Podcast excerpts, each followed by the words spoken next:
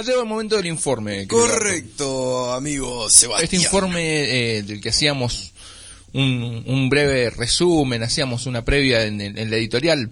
Y e- es un tema que siempre te va a llevar a, a quedarte charlando. Es un tema apasionante. Exacto. Lleva siempre a una contradicción, pero no en el, en el momento en el que se ejecutó el acto. Ahí es como uno. Hay un se consenso choquea. acerca de que es terrible, de, pensar en la, en la utilización de semejante fuerza contra la, la población civil, las vidas perdidas. Exacto. Eso, Eso está sin dudas. Ahora, Pero- cuando empezás a hablar de Claro. pero viste porque fue... Claro, o sea, las radiografías y todo eso aparece de alguna manera Ah, también. decís los... los- Algunos avances técnicos que eh, a través de este ut- utilización y todo lo que fue también el proyecto Manhattan y cómo empezaron a avanzar, se utilizaron y la utilización de la energía atómica eh, o nuclear ya como algo eh, que en lo cotidiano pudiera también avanzar un montón, digamos, en, en una sociedad moderna, ¿me entendés? Pensar en el futuro como la energía que fuese a sostener eh, ya no el pet- con el petróleo, digamos, ¿me entendés? Más o menos como sin la electricidad, sin ocupar, digamos, Exacto, pero un nuevo mundo en, también vez de, abrió. de- O sea, lo, lo que se hace primero es, es tratar de, de fabricar un arma de, de destrucción eh, masiva o, o, o se estaba investigando con estos fines de, de- de que fuera eh, algo superador para la humanidad. exacto. Eso es lo que habría que determinar, porque en realidad es la, la investigación eh, a, a partir de un arma que destruyera a mucha gente. eh, o sea, se, se podría haber hecho la investigación y llegar a, a los resultados de, de que va a servir para ayudar a la humanidad realmente, no para destruirla. Exacto, además, bueno, eso creo que acá es, ya es como un debate que se arma, pero, pero esto lo adelantó, digamos, ante la emergencia de que de un enemigo. ¿Quién era ese enemigo? Alemania, eh, la Alemania nazi, digamos, que iba avanzando por Europa. Eh, hablamos, hace un, un momento hablamos de esto, de, de, de forma tácita, que, que es un, un hecho eh, totalmente relevante. A lo que nos referimos es a que justo el día de hoy, 6 de agosto, pero en 1945, Estados Unidos decide lanzar sobre la población de Hiroshima eh, la, la bomba nuclear, la bomba atómica. Atómico, se dice Atómico. Eh, Little Boy le dieron el nombre y el avión en el que lo llevaban se llamaba Enola Gay en honor a la madre de quien lo piloteaba. Exacto. Todo muy terrible. Pero dicen, dicen que hay, hay registros eh, de que cuando mm, se está alejando el avión, a- apenas recién, o sea, se tiene que alejar rápidamente para no ser alcanzado por la bomba. eh, el, el piloto, no recuerdo el nombre en este momento, dice, Dios mío, ¿qué hemos hecho? Que era necesario, porque de alguna manera de ahí se puso en, efecto o en acción la, doctrina del mal necesario, digamos, con el uso de esa arma de destrucción masiva. De esa doctrina del mal necesario, es más, el segundo avión que lleva a la bomba Fat Man eh, se llamaba Necessary Evil. O sea, mal necesario. Sí, sí. O sea, era necesario para, para, o sea, convencidos de alguna manera, entre comillas, de que eso iba a terminar la guerra y que no iban a haber más muertes, de que de alguna manera iban a bajar el número. Es una excusa, claramente, para usarla. Eh, Sí, para sentirse bien con tu conciencia, tal vez. no sé, claro, para, sí, de alguna manera es sentirte bien. Uno de, lo- de, la- de las canciones que hemos estado investigando, porque lógicamente le vamos a dar la, eh, la relación con el metal acerca de la influencia que ha tenido en letras eh, de, diferentes bandas a través de, diferentes momentos. Y mira, hablando también del metal y esto de, la bomba de Hiroshima, eh, si nos vamos para el lado de, de los aliados y de los que tiraron y los responsables de, este, de esta bomba, digamos, de Estados Unidos, si nos vamos para bandas como estas, como Nuclear Assault, cuando analizábamos uno de sus temas, iba por ese lado también de, no de justificar, pero de alguna manera decir, bueno, para acabar con el mal había que usar esto. Mirá lo que me hiciste hacer. Sí, otra lectura, claro. Eh, y vos creíste que, la amenaza no iba a ser real, vos creíste que no la teníamos, es como que le habla a Japón y mirá eh, en, en nombre de la guerra que hiciste. Pero bueno, terminó. Pero bueno. Hay, hay un solo poseedor, no, no un solo poseedor en este momento de, de armamento nuclear, pero hay uno solo que podría convencerte de que es necesario utilizarla. Así sigue teniendo esas armas en, su poder. Por eso es, tan terrible el hecho de, contar con Estados Unidos. Sus gobiernos o su idiosincrasia, por lo menos. Su idiosincrasia y la forma en cómo eh, mide lo que es la libertad para su forma, de, configurarla de una manera que es libertad y que es paz, a su manera. Es un poco ese el estilo norteamericano. Eh, y, lo más loco, o sea, para empezar a, armar un poco el tema de cómo comienza toda esta guerra y cómo también generaciones después vamos a encontrar eh, gente que vivió la Guerra Fría, este es un desencadenante total y cómo eso también influye dentro de las letras y de los grupos de thrash metal, death metal y de toda la, la amenaza y la tensión que hay y por eso también influye muchísimo en lo que es el heavy metal y todo lo que es lo que lo rodea, digamos, la, la estética de alguna manera.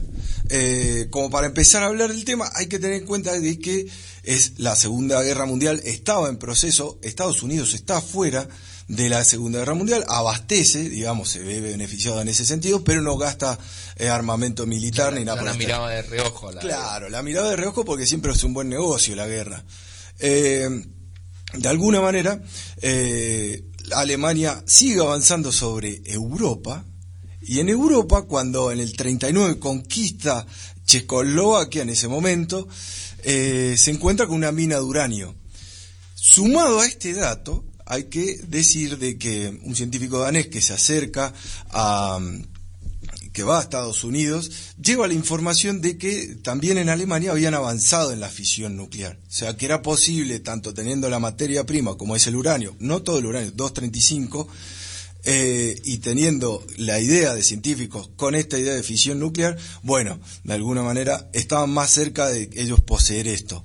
Eh, esto alertó, Einstein también colaboró, ya era, estaba viviendo dentro de lo que es Estados Unidos, y él, eh, digamos, cómo colabora con una carta que le manda a Roosevelt, que es el presidente de los Estados Unidos en ese momento, y en esa carta, que se le acerca a su compañero de ruta, digamos, un científico húngaro, Leo Szilard, eh, le acerca la carta, donde Einstein le dice que eh, le preste más atención a esto de la fisión nuclear, a buscar todo esto, bueno, a prestar más atención en estos estudios que se estaban haciendo, que era tanto Leo Szilard y Enrico Fermi, que estaban llevando a cabo estudios así, y que avanzara porque había una amenaza, que era la Alemania nazi ganando esa, ese, esa competencia científica, tecnológica, militar. Era, claro, pero era totalmente militar. Exacto, la investigación, empieza siendo militar.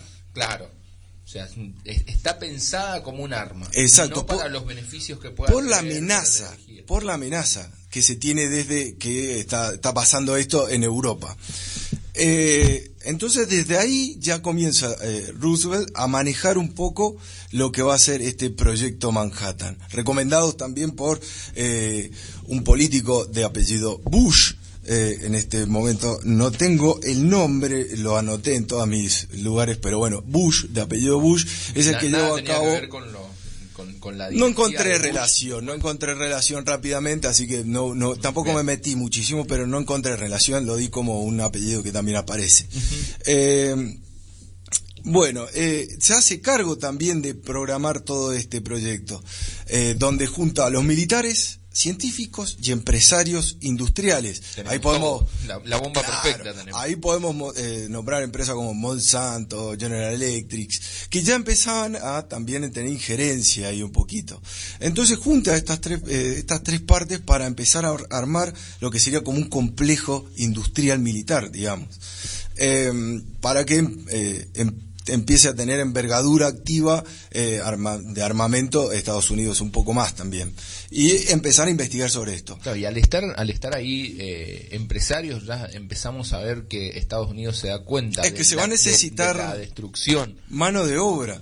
Eh, claro, pero digo también tal vez ya sabía Estados Unidos que se iba a generar tal grado de destrucción que iban a agarrar la guerra y eso iba a tener un rédito económico Supongo que sí. Eh, Roosevelt sabía que las consecuencias que podría traer esto, pero mucho más adelante hace esa lectura, eh, creo yo.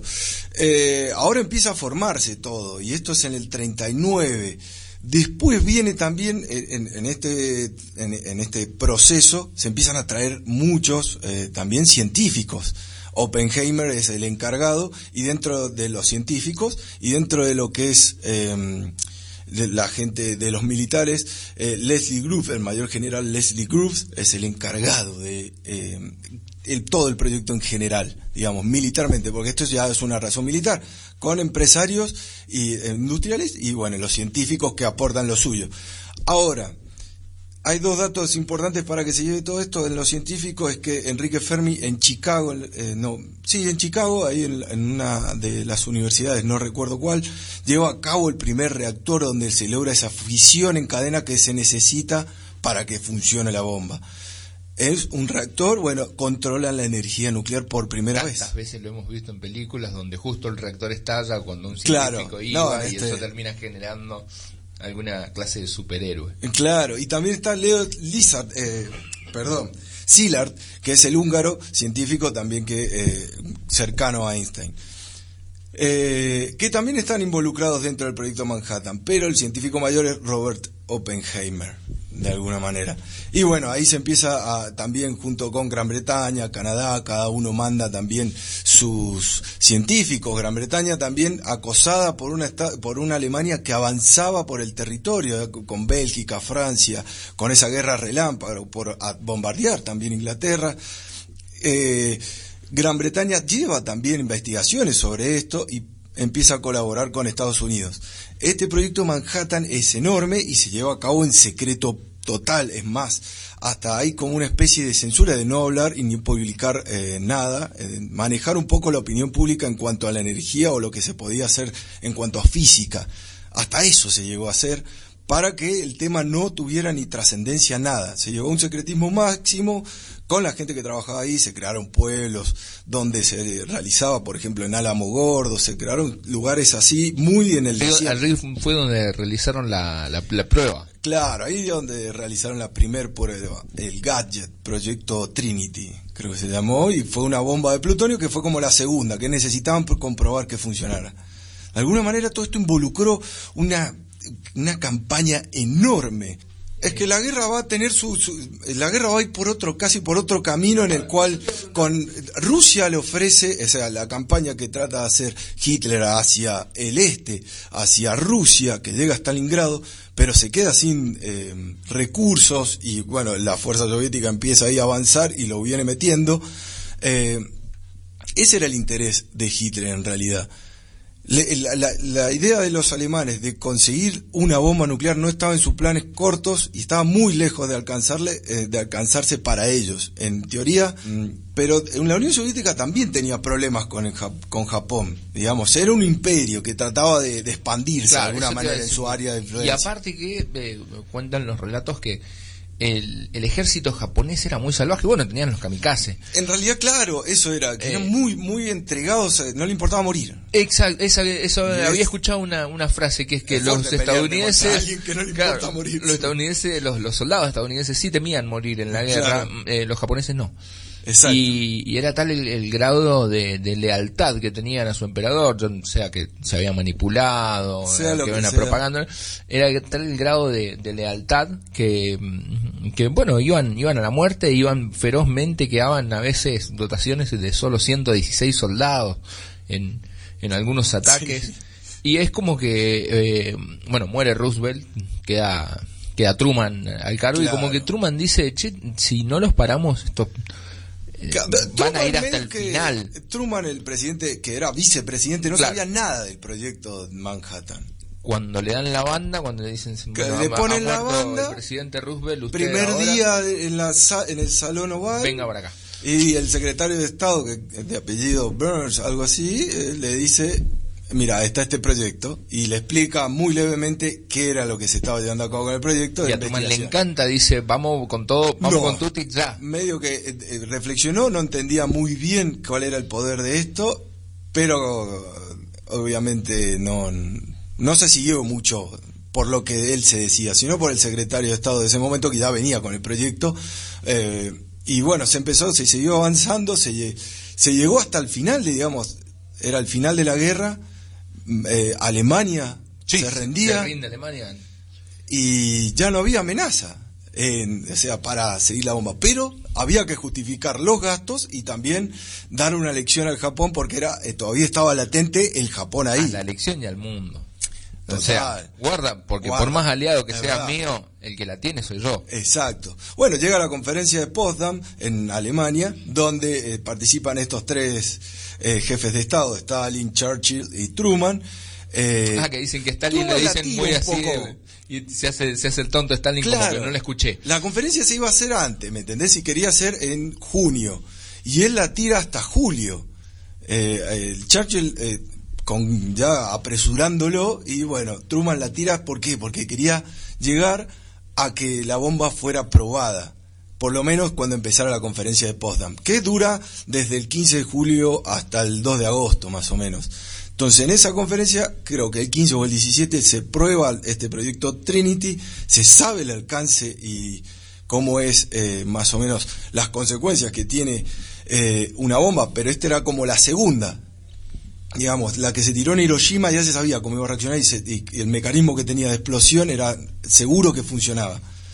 Mientras que esta, y era de uranio esa, 235, mientras que la Fatman era de plutonio y 6 kilos de plutonio, los cuales solamente explotaron uno.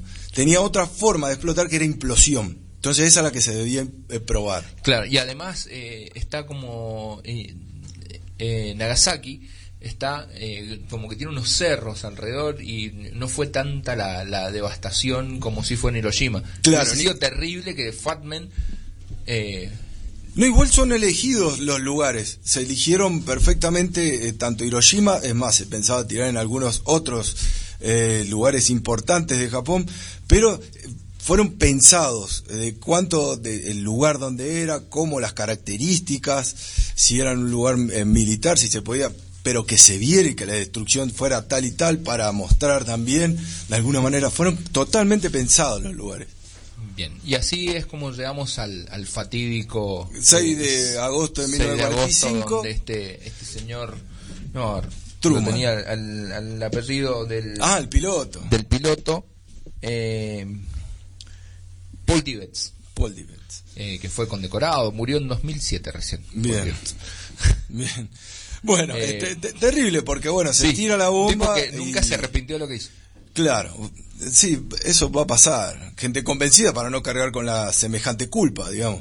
Eh, con la excusa también, o sea, en esa conferencia de Potsdam se dicta la rendición total. La idea era acá que Japón se rindiera sin condiciones. Claro, sin condiciones y ellos Mientras que Japón, el imperio. Claro, quería condiciones. Eh, ese, ese retiro de sin condiciones eh, era inamovible y, así fue. O era la destrucción, que supuestamente no se decía nada de un ataque nuclear de destrucción, sino la destrucción era la entrada de, eh, de, de Unión Soviética por Manchuria hacia el Japón y atacar Japón, mientras se llamaba Operación Downfall que eran dos operaciones, Olympic y eh, Kron, no me acuerdo la, la, segunda operación, pero formaban la operación Downfall por si Em, nada, no estuviera la bomba atómica. En realidad estuvo, eso no fue necesario, y el Japón en la segunda bomba atómica que se tira el 9 de agosto en Nagasaki, se rinde ahí al, tiempo. al otro día. Al otro día, sí, sí. Al otro día. Eh, la devastación fue total, 70.000 personas murieron en el instante en Hiroshima.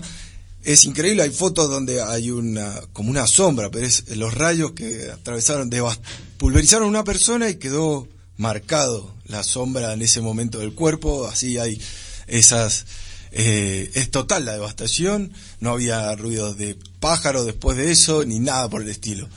Eh, 70.000 muertos también después de un año, eh, 40.000 en el instante en Nagasaki. Sí, alrededor de una devastación de alrededor de 12 kilómetros. Exacto. devastación de la enfermedad, tumores, eh, leucemia, que viene mucho después y que Estados Unidos negaba que era parte de la radiación porque la radiación supuestamente se eh, eh, era si se tiraba tan lejos la bomba no iba a haber radiación Eso se puede leer en el libro, la- las consecuencias en el libro Diario de Hiroshima. Claro, la propaganda para que el- se empezara a usar la energía atómica fue usada por Estados Unidos, la censura también fue usada, eh, tanto en el Japón como para todo el mundo, para mostrar la devastación. Las investigaciones no fueron censuradas, o sea, investigaron lo que, eh, y la, la confidencialidad, hay gente que no sabe lo que hicieron con ellos, pero le sacaban fotos y bueno, probaban a ver qué, qué resultados habían. Así fue como dio, como dio eh, fin, decidió dar fin, eh, los Estados Unidos decidieron dar fin a la Segunda Sí. Guerra, Guerra Mundial. Ah, claro, así terminó la Segunda Guerra Mundial, pero empezó otra etapa que se llama Guerra Fría. Que vamos a, lo, la vamos a estar la Unión Soviética que- le metió un espía dentro de, se llamaba K-22, Oh, Klaus K-22. Haus, un físico alemán comunista que trabajaba para Moscú, se lo metió al proyecto Manhattan, pero bueno, eh, sabiendo de que ya tenían el la, la bomba atómica, bueno, no le quedó otra. Todo esto que nosotros hemos dicho es, primero, para recordar el día, porque a veces se pasa medio por alto, y después porque va a tener una influencia muy grande en toda la cultura y particularmente esto que decís de la Guerra Fría eh, en el metal. Sí, Hemos estado buscando algunas eh, canciones, hay buscamos, muchísimo. hay muchísimo, pero decidimos, no- nos decidimos por dos. Hay una que es de Sabaton, que es el, el tema eh, Nuclear War. Perdón, Sí, Nuclear Attack. Nuclear Attack. Eh, que lo, lo hace de una, de una forma eh, historiográfica, Ujú. así, hasta, hasta marcando eh, le- los horarios en los que se van produciendo Un relato histórico. Exacto. Y después vamos a escuchar Black Sabbath. Black Sabbath, porque tiene la sirena que te hiela la sangre en el principio. Es una sirena de que Que viene la una que bomba. sonó. O imagínate que Sí. después de todo esto, cuando la amenaza nuclear era latente en ese tiempo, habían, eh, eh, había gente que vos ibas a un colegio quizás y te... Bueno, hay que hacer simulacro de, de que se va a explotar, que cae una- un ataque nuclear, ¿me entendés? De misiles. ¿Cómo se... Pónganse debajo de la mesa, ¿me entendés? ¿Cómo te salvas de eso? Pero bueno, pasa y, y Y viven esto en esa tensión. e influye muchísimo. Total, en la psiquis. Así que este fue el informe a 76 eh, años del bombardeo sobre Hiroshima y Nagasaki. En los próximos informes eh, aquí en Spotify vamos a estar hablando de, de cómo va influyendo la guerra y, y- y todo este escenario de horror en, en la lírica. Total.